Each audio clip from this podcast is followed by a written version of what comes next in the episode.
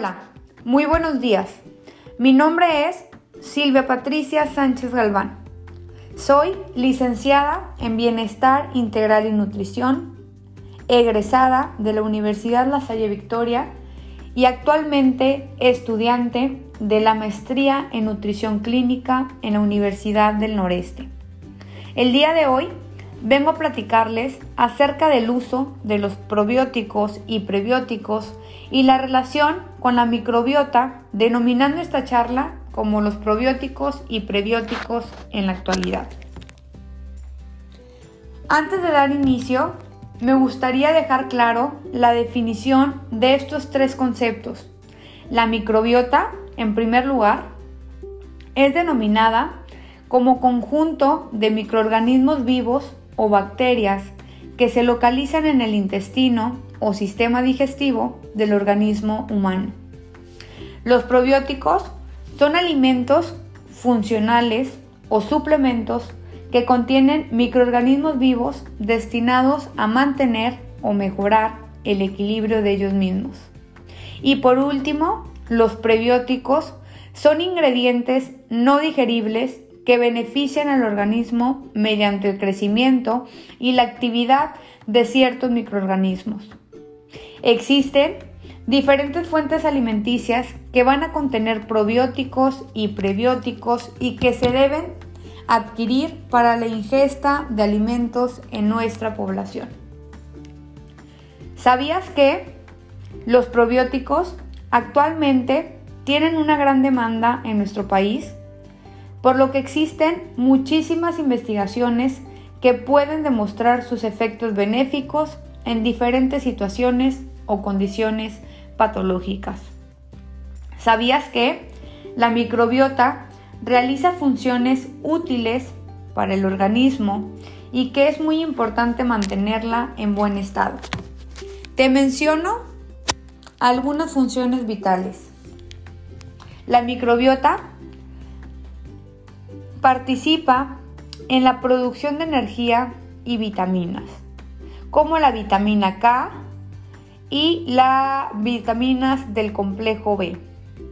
Regula el metabolismo, regula y fortalece el sistema inmunitario y mantiene la integridad de la mucosa intestinal. Los probióticos deben de ser consumidos en cantidades adecuadas ya que producen un beneficio para la salud. Para ello, me gustaría mencionar algunos puntos actuales de la estrecha relación que se ha demostrado con la microbiota intestinal. Una dieta variada y equilibrada ayuda al mantenimiento de la paz intestinal. El 95% de nuestras bacterias se localizan en el tracto gastrointestinal. Según la alimentación que lleve el individuo, la microbiota se modifica o cambia. Una alimentación con alto contenido de grasa saturada principalmente y azúcares simples afectan la salud de la microbiota.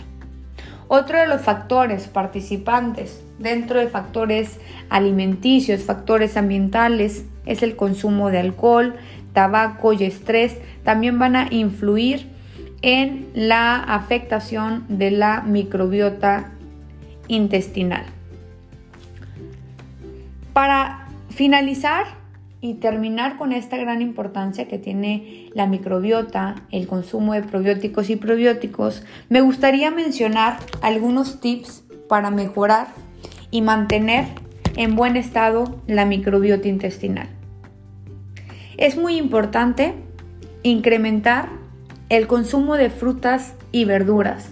Hay que darle protagonismo a estos grupos alimenticios. Dino al consumo de grasas saturadas, alcohol, tabaco y productos industrializados por el gran contenido de azúcar y grasas saturadas que contienen estos alimentos. Toma suficientes líquidos. Lleva una alimentación saludable. Comienza por ti y trabaja para ti. Mejora tu salud digestiva, mental y cardiovascular. Infórmate de las fuentes alimenticias con probióticos y prebióticos.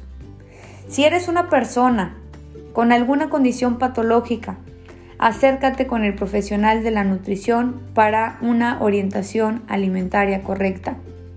Sabemos que hoy en día encontramos una infinidad de alimentos ricos en prebióticos y probióticos que debemos de investigar y contemplar en nuestra alimentación. Investiga y sé parte de esta tarea. Es por ello que te invito a que te acerques con un profesional para conocer los beneficios que tiene nuestra salud. Para nuestra salud, súmate a esta responsabilidad y modifica hábitos alimenticios para mejorar y modificar su microbiota intestinal. Me despido y espero que esta charla haya sido muy enriquecedora para ustedes. Muchas gracias.